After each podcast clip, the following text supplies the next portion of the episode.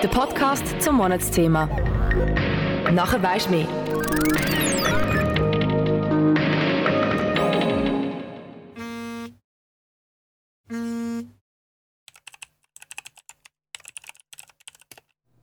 Eine neue E-Mail ist im Postfach.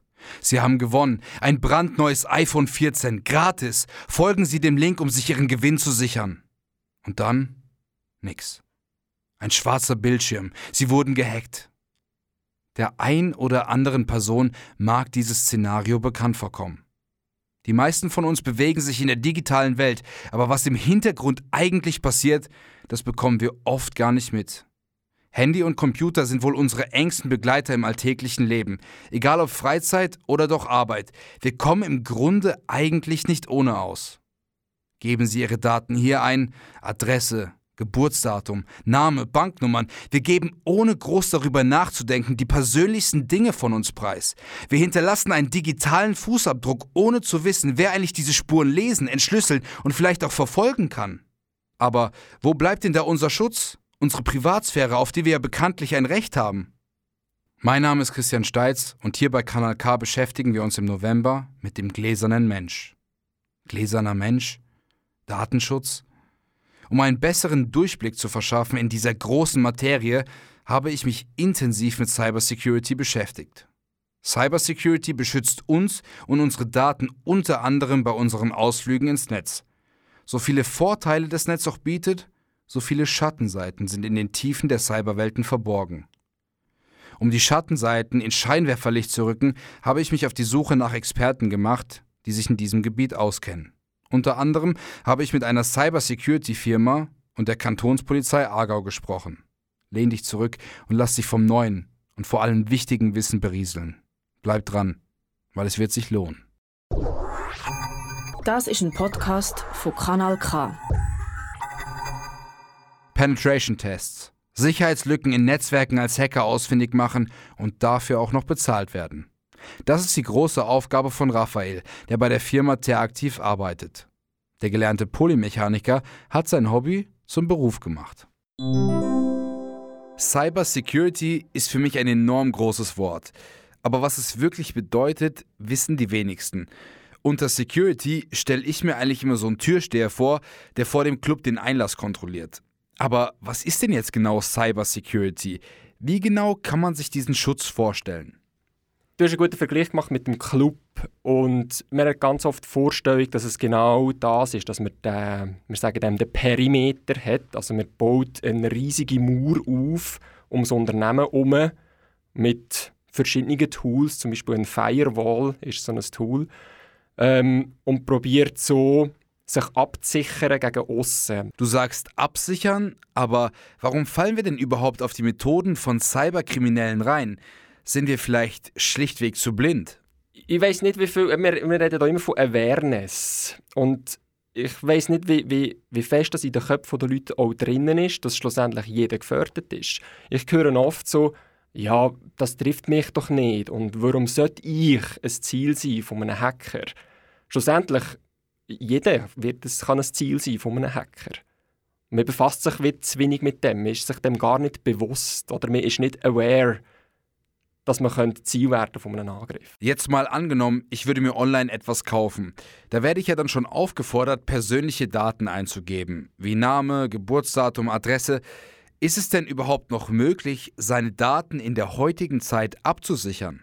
Ja, das ist schwierig, dich dort abzusichern, wenn du deine Daten eben rausgibst. Also sobald du das irgendwo bei einem Online-Shop eingibst, deine Daten, dann musst du darauf vertrauen, dass der Online-Shop mit deinen Daten vertrauenswürdig umgeht. Und da kommt so ein Thema wie Passwörter. Oder? Bei, bei jedem Online-Shop musst du einen Account machen. Du gehst dort ein Passwort ein. Wenn du überall das gleiche Passwort brauchst, dann ist vielleicht irgendeiner von diesen Online-Shops wird gehackt und der hat die Passwörter nicht sauber gespeichert, wie man das machen sollte. Und dann ist dein Passwort dort im Klartext, so wie du es eingegeben hast, ersichtlich.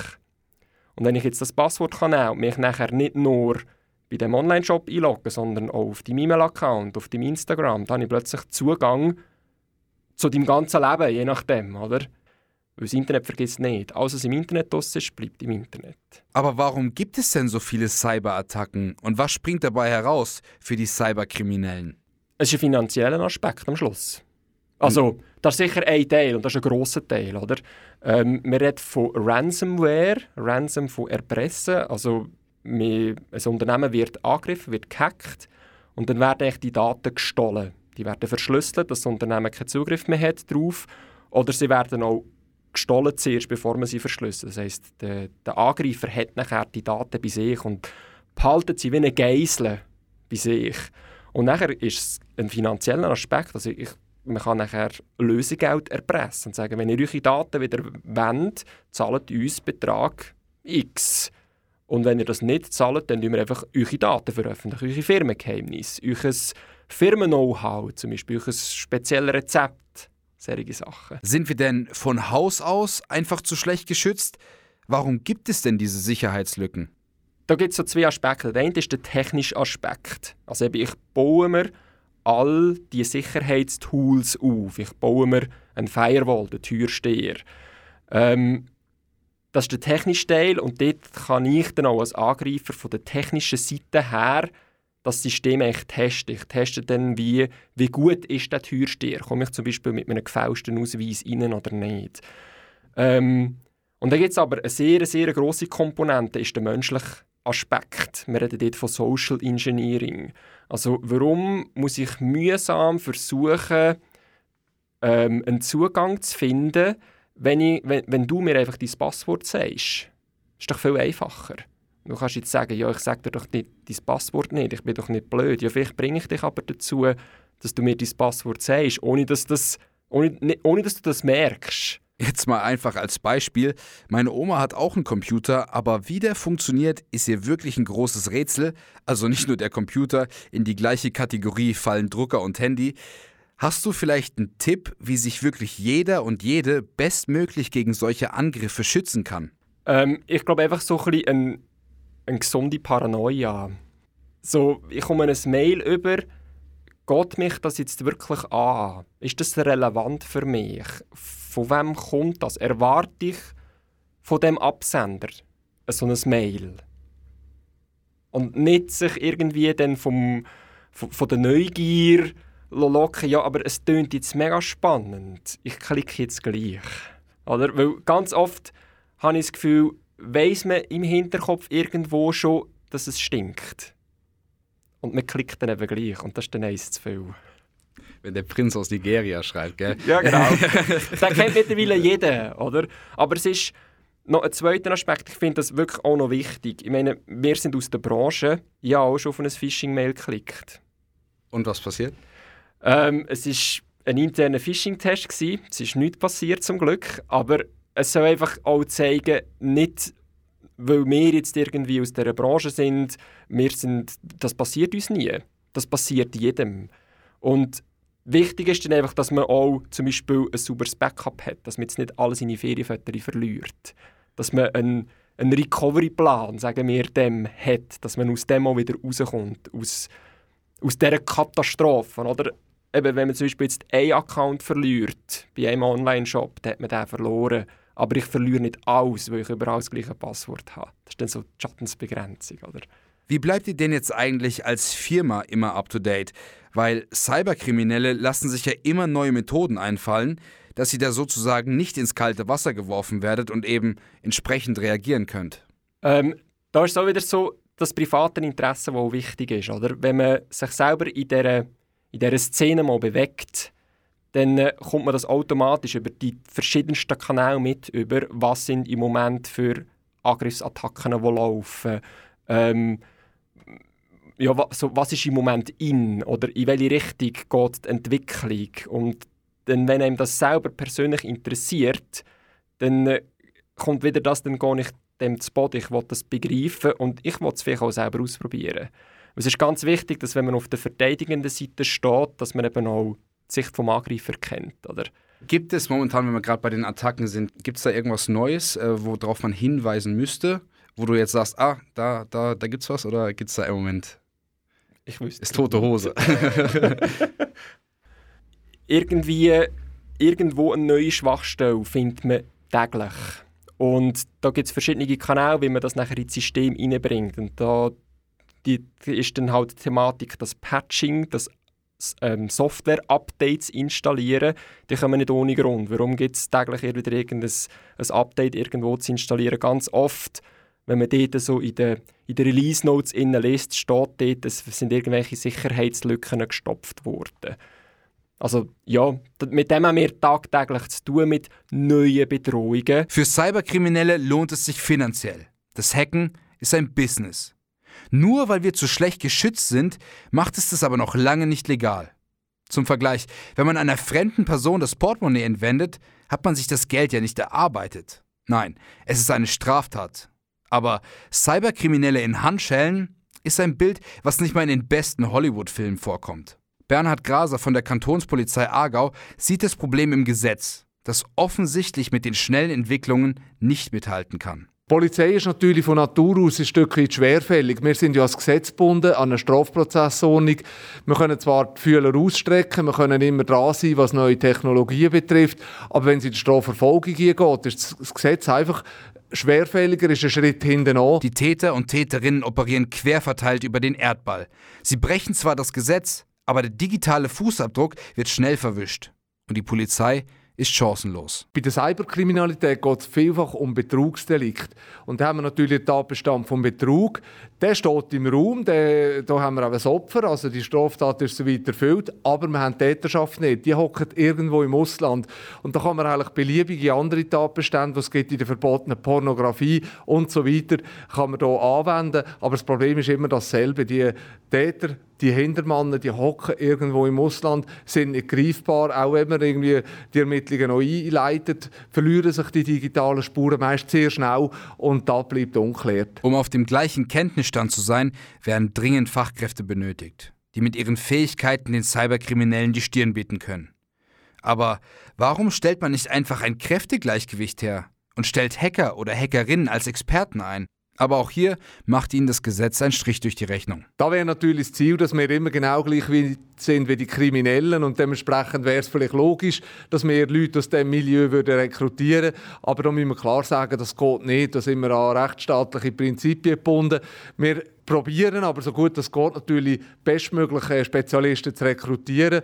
Und da sind wir Stichwort Fachkräftemangel natürlich in einer stetigen Herausforderung, dass wir solche Leute überkommen. Neue Schwachstellen entstehen täglich und die Cyberkriminellen verfeinern ihre Maschen immer weiter. Eine Methode muss man aber im Moment besonders im Blick behalten gerade in Bezug auf den Black Friday. Eine Masche, die sehr verbreitet ist, die aktuell eigentlich die verbreitetste Betrugsmasche ist, das ist der Kleinanzeigenbetrug. Beim Stichwort Cyberkriminalität meint man immer Darknet und irgendwelche kryptischen Algorithmen, die da den Leuten zum Verhängnis werden. Aber ob es jetzt Jugendliche sind, Erwachsene oder ältere Personen, es ist eigentlich immer das Gleiche, es geht um Psychologie. Psychologie ist ein besonders wichtiger Aspekt, gerade in Bezug auf unseren Schutz im Netz.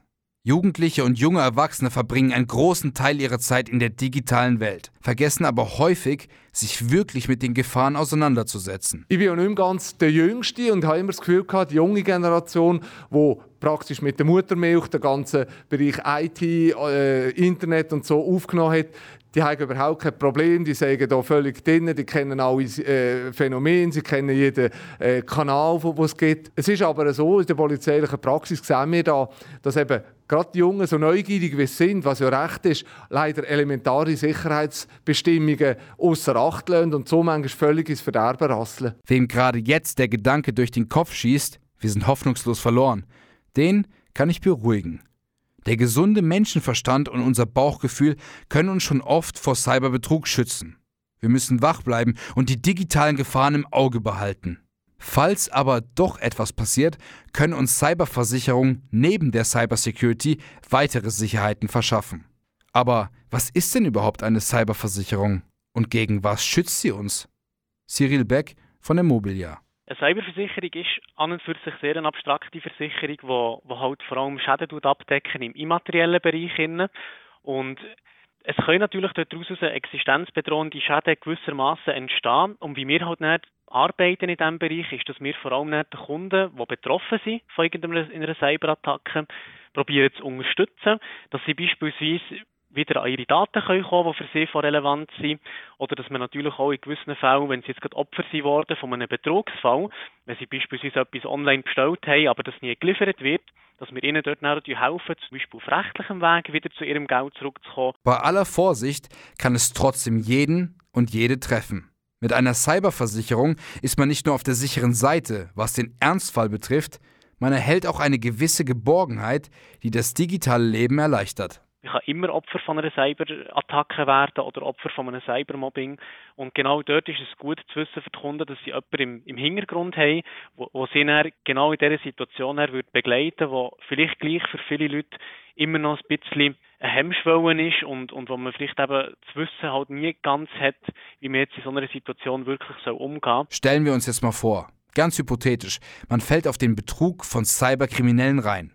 Ein Beweis zu liefern, dass die Versicherung nun auch greifen würde, kann sich da schon oft als kleines Hindernis herauskristallisieren, da der Cyberraum eben immateriell ist. Am Ende des Tages sind wir da immer noch im Versicherungsbereich, wo eigentlich der Kunde schlussendlich immer beweispflichtig ist. Nichtsdestotrotz ist es aber gerade im Cyberbereich sehr, sehr schwierig, teilweise den Schaden können zu beweisen. Ähm, klar, bei einem Virenbefall ist es relativ offensichtlich, da funktioniert etwas nicht mehr. Das können auch externe Firmen auch relativ gut herausfinden oder sehen, dass da ein Virenbefall vorliegt.